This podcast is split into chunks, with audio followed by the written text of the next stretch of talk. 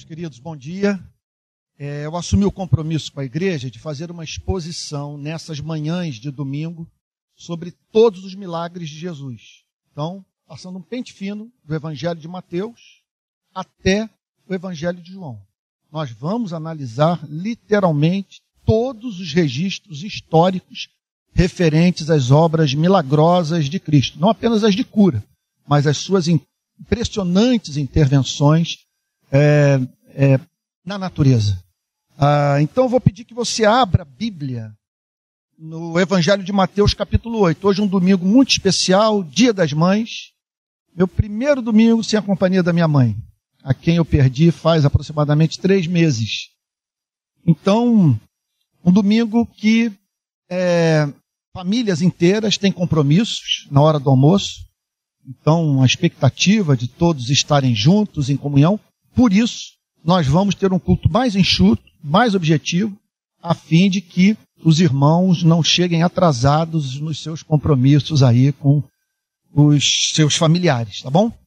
Então, vamos lá, Mateus capítulo 8, verso 1. Todos encontraram? Mateus 8, verso 1 diz assim: Quando Jesus desceu do monte, grandes multidões o seguiram. E eis que um leproso aproximou-se e o adorou, dizendo: Senhor, se quiser, pode me purificar. E Jesus, estendendo a mão, tocou nele, dizendo: Quero sim, fique limpo. E no mesmo instante, ele ficou limpo da sua lepra. Pai Santo, abra o nosso entendimento para a compreensão da tua palavra e possamos extrair desse texto aquilo que haverá de nos comunicar esperança, conhecer melhor a verdade e amar ao Deus Trino. Em nome de Jesus, Senhor. Amém. Amém. Os irmãos podem ficar sentados. Quando Jesus desceu do monte, grandes multidões o seguiram. Então, o que aconteceu ali naquele monte? Eu tenho para mim que a apresentação das verdades mais encantadoras, simétricas, libertadoras que a espécie humana pôde ouvir da boca de alguém. Ele desce do monte no qual ele acabara de fazer a sua exposição, é, que veio a ser chamada historicamente de o Sermão da Montanha. Ele remete os seres humanos para um mundo absolutamente encantador. Se o mundo do sermão da montanha é real, a vida tem sentido. E ali nós estamos diante de um Deus ao qual o Senhor Jesus nos estimula a chamar de Pai. Um Deus encantador. Encantador. Quer dizer, é, nem sei se eu deveria contar isso, mas circula nas redes sociais uma história. Eu não sei se, nem se eu falei isso na semana passada mas eu ri tanto com que o relato foi, foi contado, de um autor inglês, um ator inglês do passado, ainda vivo, e que foi fazer uma gravação nas Filipinas. E lá nas Filipinas, portanto, houve uma recepção. Uma pessoa muito rica o convidou para participar juntamente com outras pessoas. Eu, eu, eu, eu presumo é, gente envolvida com a produção é, daquele filme. E lá está esse ator famoso na festa, mas é, observando que a anfitriã, então uma mulher que estava recebendo a todos naquela solenidade, não tirava os olhos dele. E olhando bem assim, que enviesado. E não tirava os olhos dele. Lá pelas tantas, ela vai, vira-se para ele o convida para que ele se aproximasse. Do que ele se aproxima, ela então indaga: o senhor é traficante? Ao que ele vira-se para ela e diz: Não. Por que, que você está me perguntando isso? Não, porque está todo mundo aqui na festa dizendo que você é Michael Caine. Michael Caine, minha cocaína, em inglês. Só que então as pessoas perceberam que estava presente naquela festa o famoso ator britânico Michael Caine.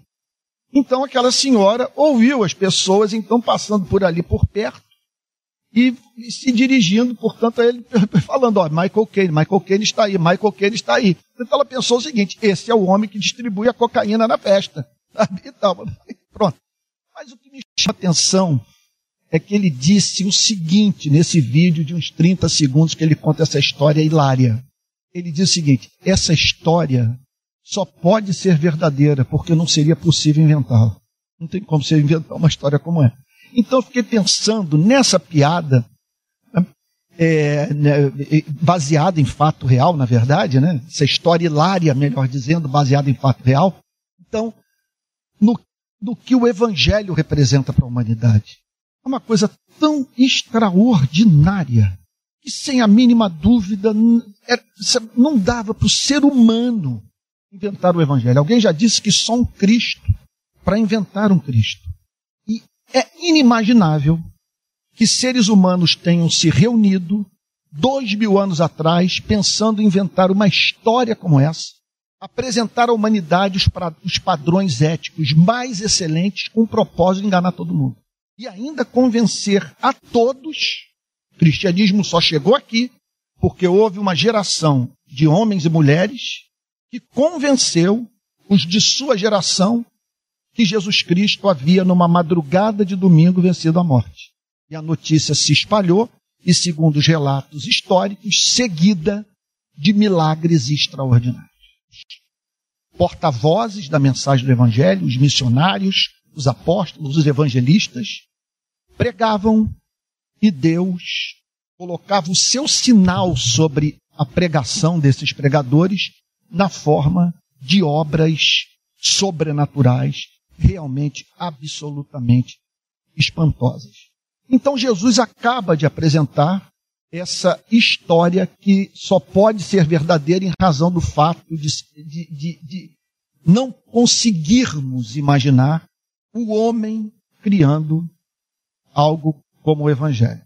E vocês pensem só, em todas as eras, nas mais diferentes religiões, com exceção de umas poucas, o ser humano é encontrado praticando bizarrices, inviabilizando sua vida, se comportando de modo pueril, na perspectiva de comprar o amor da divindade. Então nós vemos os seres humanos trazendo suas ofertas a fim de convencerem o Criador de que eles o amavam.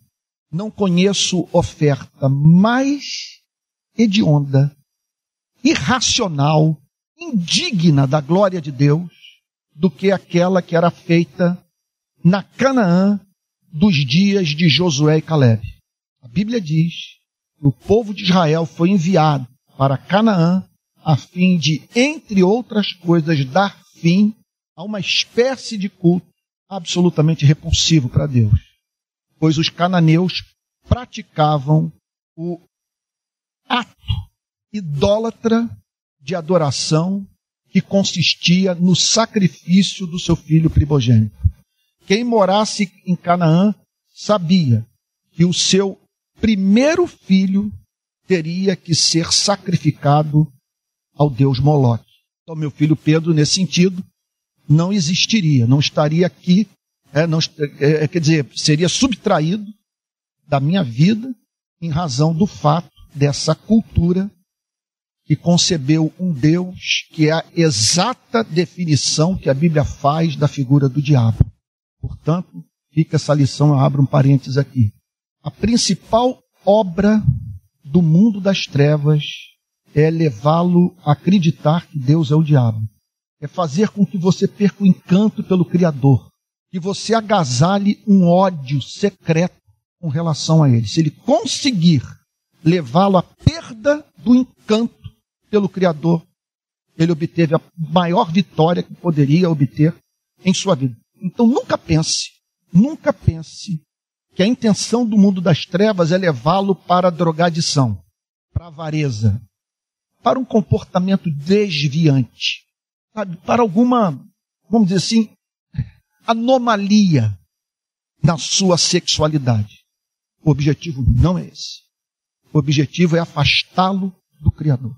Ele pouco se importa, o mundo das trevas, se você é casto, se você é honesto, se você é pagador de impostos, sabe? Pouco importa o que você faz da sua sexualidade. A meta precípua desse mundo espiritual é afastar do seu Criador. E às vezes é interessante que você se torne um, um, um respeitável conservador. Mas desde que seja um conservador como um fariseu. Que odeie as pessoas por isso. E que no fundo, no fundo, veja as regras do conservadorismo como imposições de um Deus que, na verdade, não é digno de ser amado. Só que Jesus desce do monte com milhares de pessoas enfeitiçadas pela sua mensagem, encantadas com Deus que ele anunciou, com a revelação da vontade de Deus para a vida da sua igreja e do como que Deus quer se quer que os seres humanos se relacionem com ele. Faz parte, por exemplo, do Sermão da Montanha, Jesus dizer a seguinte coisa. Para mim, esse é um texto que é a revelação da essência do cristianismo. Quando vocês separarem tempo para orar, não orem muito. Não gastem um longo tempo falando com Deus, julgando que por vocês falarem muito, serão ouvidos por Ele. Aí Jesus é enfático, isso é coisa de pagão. Mas quando você orar, entra no teu quarto, fecha a porta, e aí você vai orar ao seu Pai, que está em secreto. E seu Pai, que vê em secreto, o recompensará. Não se aproxime de Deus julgando que você está mais interessado em receber a bênção do que Ele em concedê-la a você. Não pratique bizarrices a fim de ser ouvido pelo seu Criador. O seu Criador é doce, descomplicado e tem interesse profundo pela sua vida. Ele desce do monte então com essa mensagem e apresenta um universo no qual tudo faz sentido. O universo é governado pelo Pai, é o que ele diz no Sermão da Montanha. Só que quando ele chega no sopé do monte, ele se depara juntamente com a multidão com um fato que parecia militar contra tudo aquilo que havia sido ensinado. Ensinado, um homem coberto de lepra. Isso é a mesma coisa que após o culto aqui na BI, estamos no centro do Rio de Janeiro. Para quem nos acompanha dos demais estados do país, eu estou falando do centro do Rio de Janeiro. Quando nós sairmos, descermos do elevador do auditório da BI, botarmos os nossos pés na Araújo, Porto Alegre, seja qual for a direção que nós tomemos, vamos nos deparar com a mendicância, com seres humanos em situação de rua. Vamos nos deparar com famílias inteiras dormindo debaixo de marquise. E uma cena que confronta a nossa fé. Se Deus é bom e todo-poderoso, como explicar a condição de vida desses seres humanos? Foi o que aconteceu naqueles dias. Jesus desce do monte e se depara, em companhia dos seus discípulos, aquela multidão, com um homem com seu corpo tomado de ferida. E o texto diz que o leproso aproximou-se de Cristo e o adorou, dizendo: Se quiser, pode me purificar. É um dos exemplos mais extraordinários de fé das Sagradas Escrituras. Vamos tentar entender a natureza da fé professada por esse leproso. Em primeiro lugar, o texto diz que ele se aproximou de Cristo. Ele não podia fazer aquilo porque fazia parte da cultura. Cultura cujas raízes remontavam à pregação de Moisés. Um leproso não podia manter essa espécie de contato com o povo de Israel. Ele tinha que viver apartado. Era uma doença que causava repugnância. As pessoas tinham medo de ser contaminadas pelo leproso. E não poucos vinham, viam o leproso como alguém que tão somente externalizava no seu corpo a realidade da lepra interior, da contaminação pelo pecado. Estavam, portanto, diante de alguém considerado amaldiçoado por Deus. E o impressionante é que ele se aproxima de Cristo. Então nós podemos aqui conjecturar. É uma pena que o texto não me dá liberdade para afirmar 100, com 100% de certeza o que se passa pela minha mente, pela nossa mente, quando nós examinamos essa passagem. Mas eu tenho como quase que absolutamente certo que ele tomou conhecimento que Jesus era diferente de todos e que ele podia, portanto, com sua lepra, se aproximar de alguém que de maneira nenhuma haveria de rechaçá-lo. Então, isso é fé. Essa aproximação tem que ser explicada por nós. Como que você se aproxima com seu corpo coberto de lepra, rompendo com uma lei cerimonial de uma pessoa que era considerada santa, um profeta.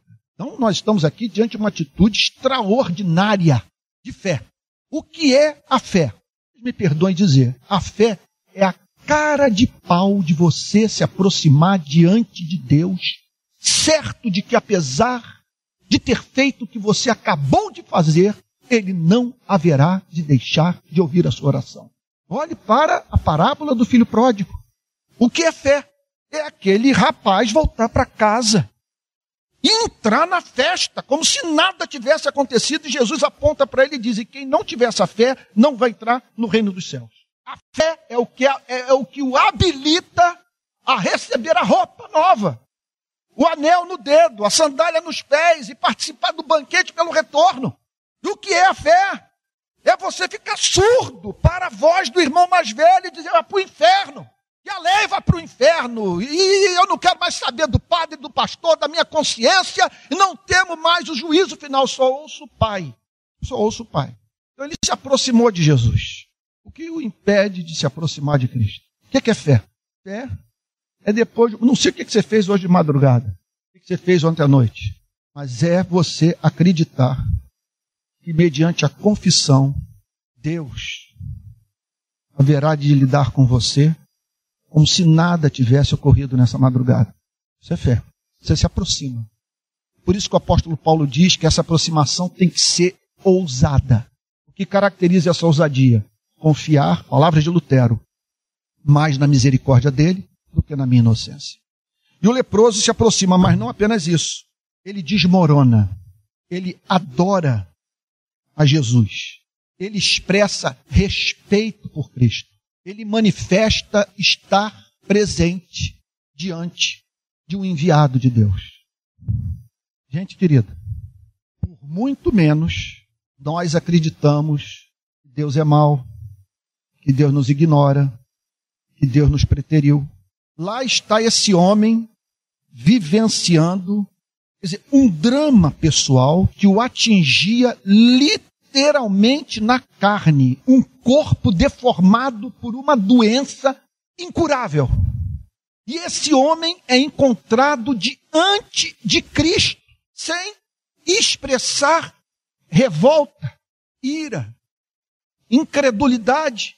Quer dizer, ele creu a despeito do seu histórico de vida, o levar a crer que nós estamos entregues ao absurdo, que nada tem significado, pois qual é o sentido de você passar a sua vida sem poder ter contato com as pessoas e sentir repugnância por si mesmo? E lá está esse homem, que isso é, uma, é, uma, é mais uma extraordinária manifestação de fé. Ele se prostra diante de Cristo, ele o adora, reconhece a majestade de Cristo em alguma extensão. Não estou dizendo que ele tinha uma, uma cristologia, uma compreensão de quem Cristo era completa. Mas o que ele conhecia foi suficiente para que ele se quedasse aos pés do Senhor Jesus. Isso é fé. O que é fé? Fé é uma confiança implícita no amor de Deus. É a recusa de se dedicar ao exercício de tentar entender os planos inescrutáveis de Deus. Então, o que é fé? A fé é o que habilita olhar, o habilita olhar para determinados fatos e dizer: eles se me afiguram como inexplicáveis, são um enigma. Eu não sei porque Deus os permitiu, mas uma coisa eu sei: o fato de eu não ver sentido em algo não significa que não haja sentido para aquilo que eu estou contemplando. No lugar dele, eu não faria melhor. E minha própria inquietação, o meu anelo por viver num mundo no qual pessoas não sofram tanto, é evidência de que existe um Criador santo, justo e bom. E bom, porque caso contrário eu não teria as preocupações que eu tenho. Se a resposta está com o darwinismo, sem Deus, desenvolveu-se em mim um sentimento totalmente antinatural, que é o desejo de viver no universo justo. E desejar viver no universo justo significa pressupor a existência de Deus. Então ele o adora. E não apenas isso. Isso aqui é, é uma coisa impressionante. A expressão de fé do leproso. Senhor, se quiser, pode me purificar. Ele está ao mesmo tempo dizendo duas coisas. A primeira delas, eu não tenho a mínima dúvida de que o meu problema não é intrínseco ao universo. Eu não sou o que sou porque as leis da natureza operaram inexoravelmente em mim. Eu não sou o que sou porque a sucessão de causa e efeito do cosmos fez com que necessariamente surgisse um sujeito fétido e deformado como eu. Eu estou certo que Deus é onipotente. Eu estou certo que se o Senhor quiser, o meu problema será resolvido. Agora, o impressionante é ele, em vez de dizer, tu tens que querer, declarar, se tu quiseres. O negócio, olha, sinceramente, é de tirar o fôlego. É humilhante. Especialmente quando eu, eu me pego contrariado com aquilo que eu poderia chamar de insignificante. E me vejo me comportando como um cristão mimado. Se quiser, se quiser, pode me purificar. Portanto, eu sei que eu não estou diante de um problema para o qual não haja solução. A única dúvida que eu tenho é se faz parte dos seus planos para a minha vida me livrar desse sofrimento. É um negócio impressionante.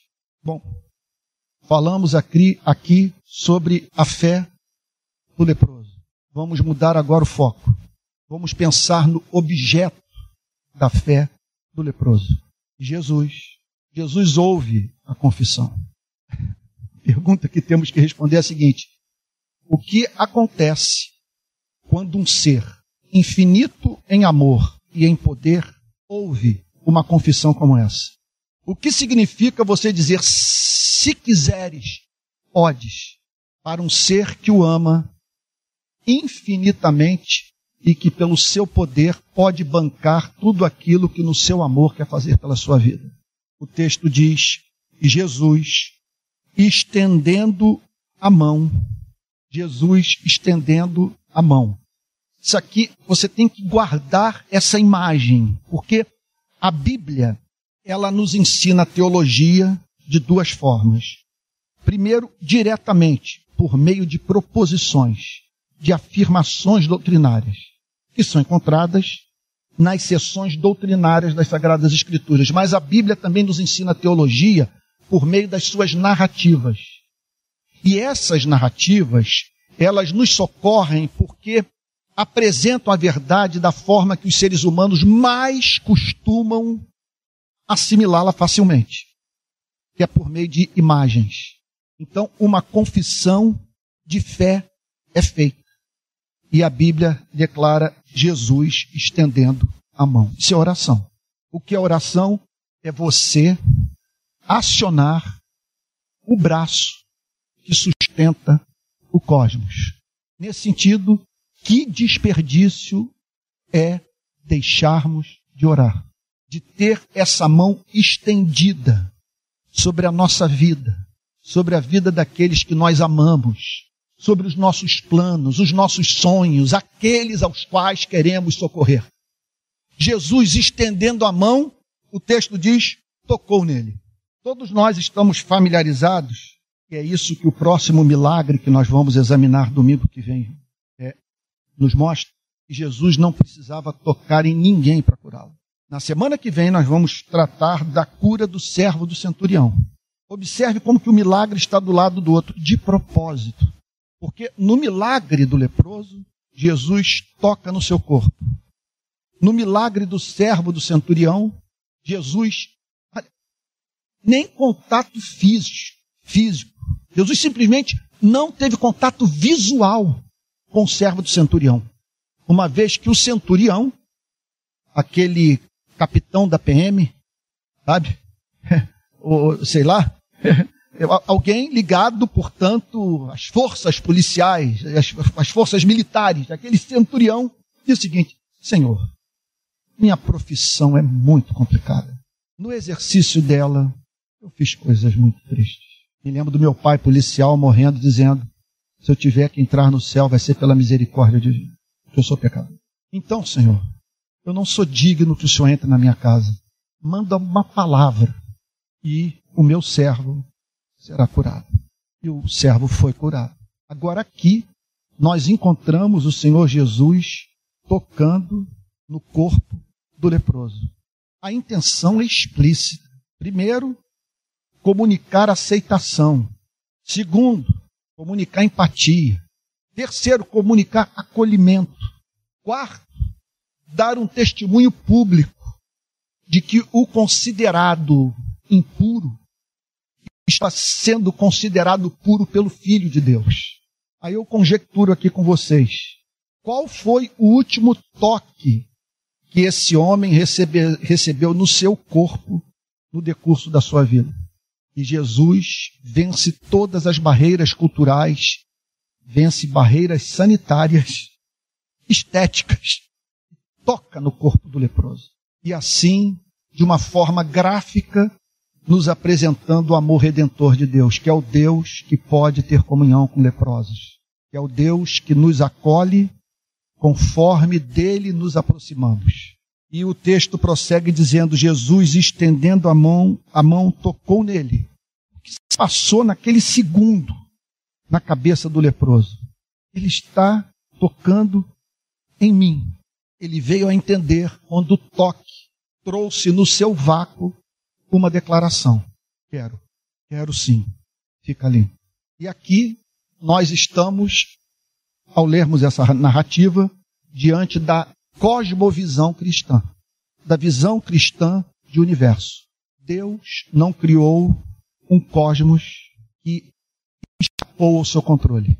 Ele não pode destruir a sua onipotência, ou seja, criar uma espécie de, de universo capaz de não se sujeitar à sua vontade. Ele não pode fazer isso. Não estou dizendo que ele não queira fazer isso. Ele não pode fazer isso porque ele não pode deixar de ser Deus. Então, quando Jesus diz eu quero, o que ele está dizendo é, é a maior nota de esperança que nós poderíamos receber para a nossa espécie. Ele está dizendo o seguinte: que Deus tem autoridade para realizar todos os sonhos do seu amor que não há nada que o impeça de olhar para o cosmos e dizer: Eu quero que o cosmos seja purificado. Eu quero banir do universo toda maldade. Quero. Fique limpo.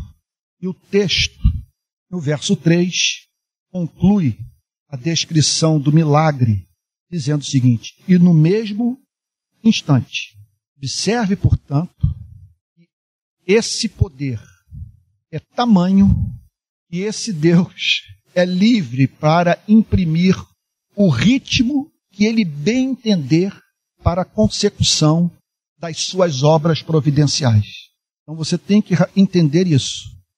Quando as coisas não, aconte não acontecem instantaneamente na sua vida, não é porque falte poder ou interesse da parte de Deus. As soluções podem ser instantâneas e quando não são, é porque ele sabe que esse espinho que está na sua vida cumpre um papel fundamental na sua existência. Ele humilha, ele o torna mais dependente de Deus, ele o faz viver na companhia de, do, do seu Criador. E só na eternidade você poderá mensurar todos os benefícios auferidos por essa estranha forma de Deus o amar. Então, abra um parênteses para dizer o seguinte: eu não sei quantas pessoas em Israel, ninguém pode saber disso, ao verem aquele leproso, foram levadas a ter dúvida da bondade divina. A história desse leproso nos ensina uma importante lição. Você não tem acesso a todos os fatos. Aguarde o final da história.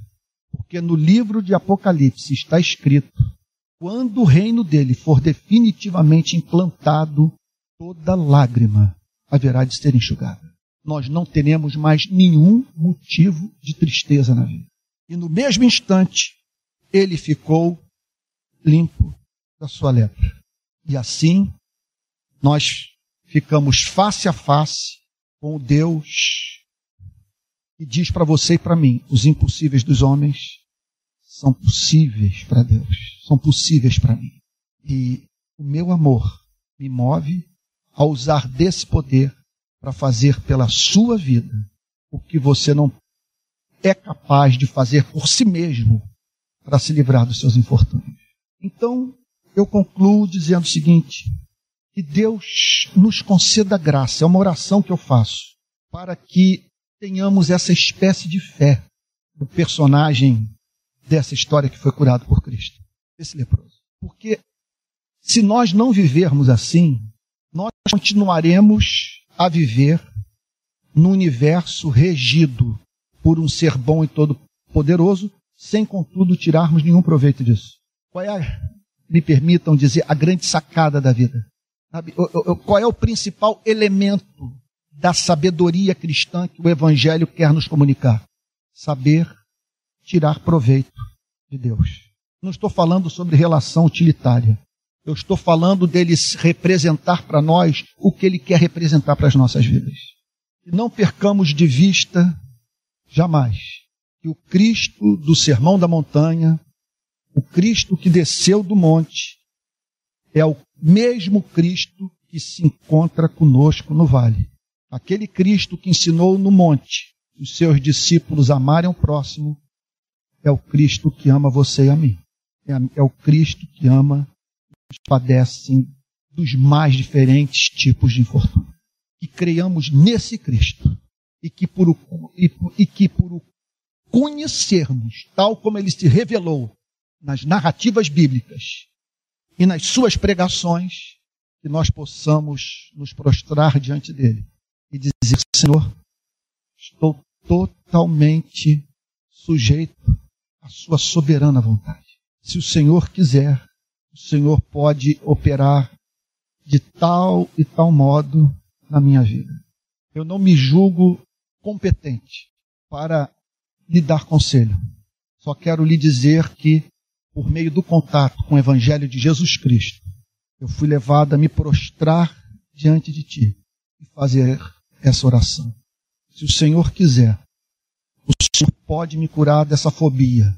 Se o Senhor quiser, o Senhor pode me curar dessa neurose. Se o Senhor quiser, o Senhor pode me curar desse sofrimento físico. Se o Senhor quiser, o Senhor pode me ajudar a pagar as minhas dívidas.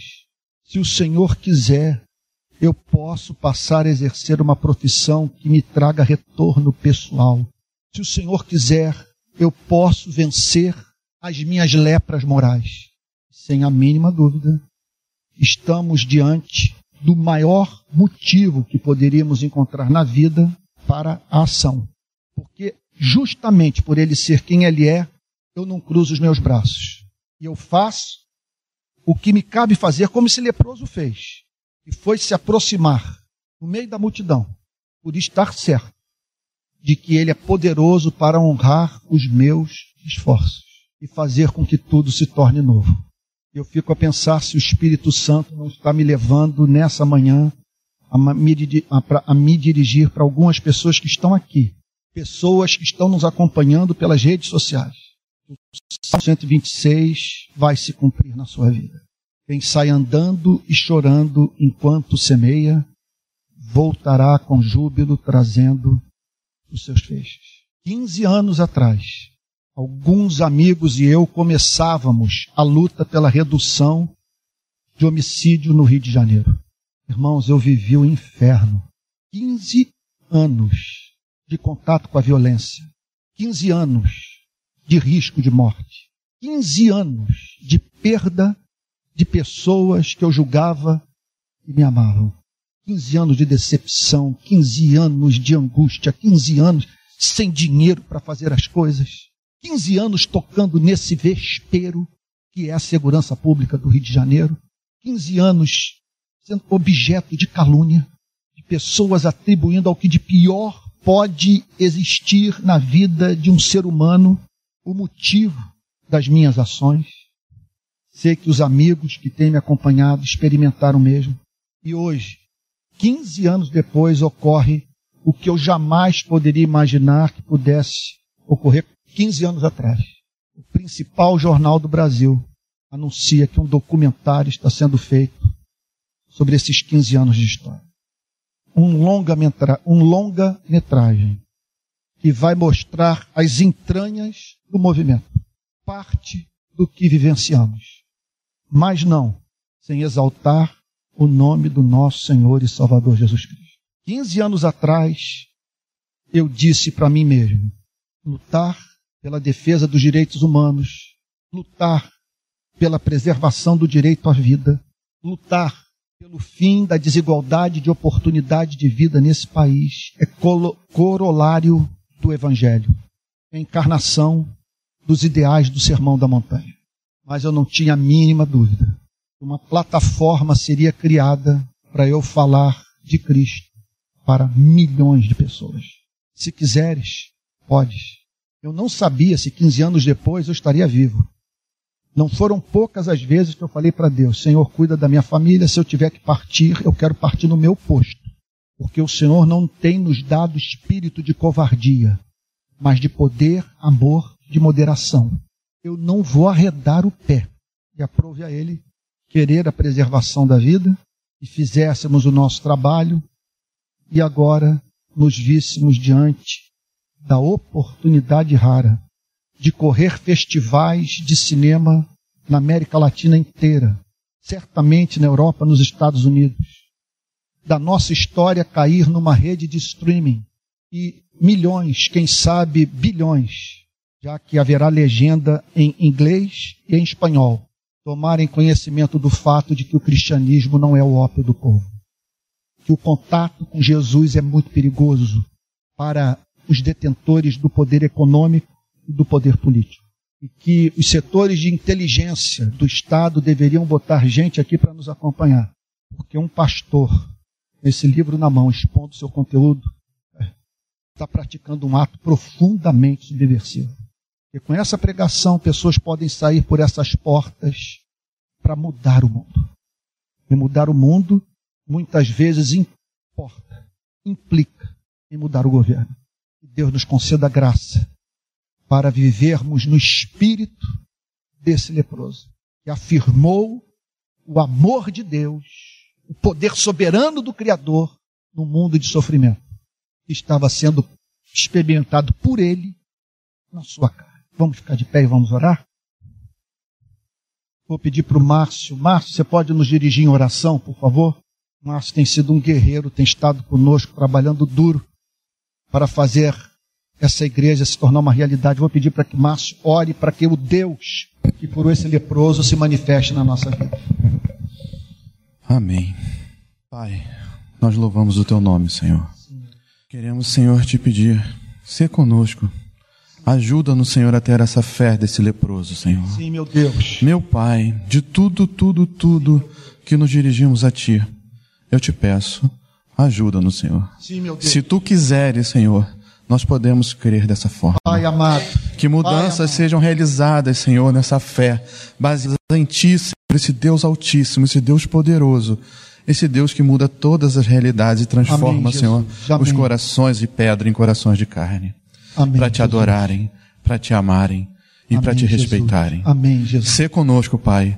Te agradecemos por esse momento, te agradecemos pela riqueza dessas mensagens que têm saído Amém, desse Jesus. púlpito, pelo esse alimento, Senhor, que tem direcionado as nossas Amém, vidas Jesus. e mudado todo o nosso Amém, parâmetro Jesus. de ver, Senhor, das coisas. Amém. Que nós possamos, Senhor, dia após dia, caminhar em direção a Ti. Amém, Jesus. Em luz, em conhecimento, em adoração. Amém, meu Deus. E sabendo que só Tu és Deus. Amém. Louvado seja o Teu nome, Senhor, por tudo e em tudo, em nome de Jesus. Amém. Amém, Jesus. Amém.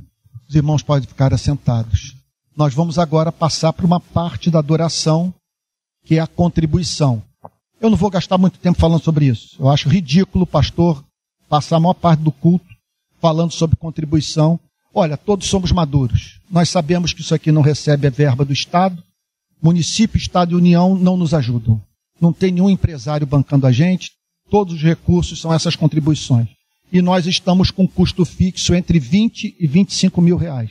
20 e 25 mil reais. Entre o o aluguel do auditório da BI, entre ajuda que está sendo prestada a pessoas que estão nos ajudando, entre compra de equipamento e agora nós vamos também ter que ter um contador e um tesoureiro.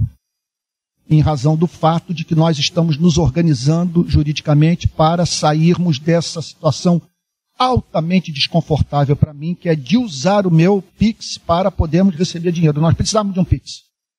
Isso aqui, como não tem nenhuma instituição por trás do que nós estamos fazendo, ok? Passamos a usar meu Pix, mas eu espero que em Deus nós em breve estejamos organizados juridicamente. Não fizemos ainda porque a burocracia desse país é infernal. Tá bom? Então, caso você queira enviar a sua oferta é, voluntária, nós não, não somos partidários do discurso de que quem não dá o dízimo vai ser amaldiçoado por Deus. Você ofereça aquilo que está no seu coração. Aquilo que você julga que, que é possível e que vai fazer e vai ajudar essa causa. Então, você que está aqui pode trazer a oferta para o gasofilácio ou pode usar essas máquinas de crédito de débito. Então nós temos pelo menos duas aqui na parte de trás da igreja. E caso você queira fazer contribuição pelo Pix, nós estamos usando o Pix 864 759 16749. Então me parece que está aí na tela da televisão. É isso aí, tá bom? Vamos então separar esse tempo ofertório logo após nós encerraremos o culto para todos poderem participar com alegria do Dia das Mães. Tá bom? Você pode usar o gasofilácio, pode usar aquelas máquinas lá no fundo de crédito e débito, pode fazer, repito, me perdoe se não quero ser chato, fazer aquela oferta é, online para esse número de Pix que eu acabei de mencionar. Tá bom? Ok, irmãos queridos, deixa eu passar aqui agora alguns avisos para vocês. É, eu peço oração terça-feira vou ter uma reunião muito importante sobre esse documentário. Então, nós estamos próximos de fechar com uma, uma, uma rede de streaming. Isso significa que pessoas do mundo inteiro vão poder assistir. O, o, o documentário não vai passar apenas em cinema, mas vai estar em alguma rede. Orem por isso. Terça-feira, quatro da tarde, eu terei uma reunião, tá bom? Juntamente com o, o, o diretor é, do documentário uruguaio Guillermo Planel. Tá bom? Excelente documentarista. Ah, quero também a todos é, lembrar que nós teremos culto hoje à noite. Às 18 horas eu estarei lá de casa examinando mais uma parábola de Jesus. De manhã, os milagres de Cristo, aqui na BI. À noite, as parábolas de Jesus, sempre, às, às 6 horas, às 18 horas, tá bom? À noite. Amanhã à noite eu falo na Igreja Betânia, transmissão pelo canal de YouTube da Betânia, sobre o tema Os conflitos de Cristo com as instituições religiosas do seu tempo. E na quarta-feira, quarta-feira, às 19 horas, pregação da rede de pequenas igrejas, tá bom? Mais um culto, mais uma oportunidade de os irmãos ouvirem a pregação da palavra de Deus. Hoje é um domingo atípico, domingo de Dia das Mães, muita gente não pôde vir à igreja por conta disso. Agora eu peço que todos, você que está nos assistindo dentro de casa, talvez muitos que, que costumam vir aqui, estejam assistindo de suas casas pelo, pelo YouTube. Mas eu quero dizer para todos que vai ficar muito mais bonito o culto se nós tivermos essas cadeiras todas cheias. Eu estou com o feeling, se eu fosse pentecostal, eu diria Deus me revelou, né? Que nós vamos encher esse auditório em nome de Jesus. Sabe? E não apenas para termos uma boa estética, sabe? Vai ficar bonito as pessoas reunidas num lugar cheio. Não, mas para que essas cadeiras estejam repletas de pessoas que, como esse leproso, da, da história de hoje, na narrativa que examinamos hoje, sabe? pessoas que sabe, recebam esse toque de Cristo, que tenham necessidade desse milagre de Cristo em sua vida. Tá bom? É, domingo que vem, início da classe de escola dominical para os novos membros, para quem quer caminhar conosco. Nós vamos. É, na verdade é o seguinte: é, a ideia é saiba onde você está amarrando seu burro. Sabe? Saiba com que você está se metendo. nós vamos dizer o seguinte: o que, que nós cremos. Então, você vai, por exemplo, saber se isso aqui é um movimento cristão comunista ou não. Então, eu não aguento mais. É tanta gente me falando que eu, falando que eu sou comunista que eu já estou até mesmo acreditando. Será mesmo, meu Deus, que eu sou isso? Não sei mais o que dizer. Tá bom? Ai, ai, ai. É. Eu me lembro, tá me vindo uma piada aqui na cabeça, mas. Tá bom, não vou contar não. Vamos lá, vamos ficar de pé? Vamos encerrar o nosso culto? Olha, estamos terminando mais cedo do que costumamos, hein, hoje, hein? Foi bem mais objetivo, bem mais enxuto, tá bom?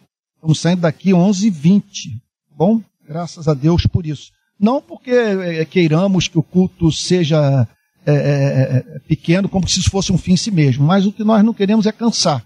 Agora, se tivermos que ficar aqui três, quatro horas, o fogo do Espírito cair, anjos passarem aqui, sabe, transitando no local de adoração, a gente até liga para a BI e diz: olha, não dá o fogo pentecostal caiu na reunião, vocês não entendem esse mistério, mas vão ficar por aqui. Mas enquanto isso não acontece, está lembrado lá da história do cenáculo?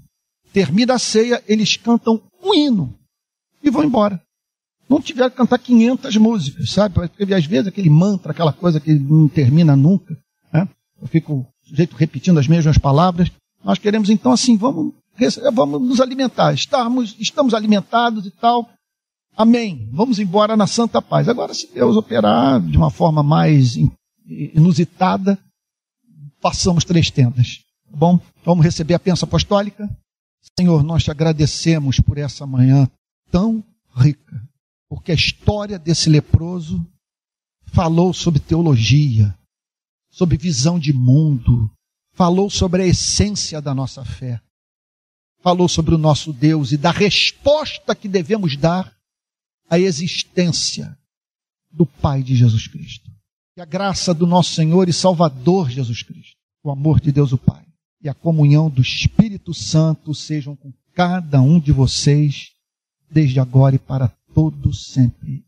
Amém.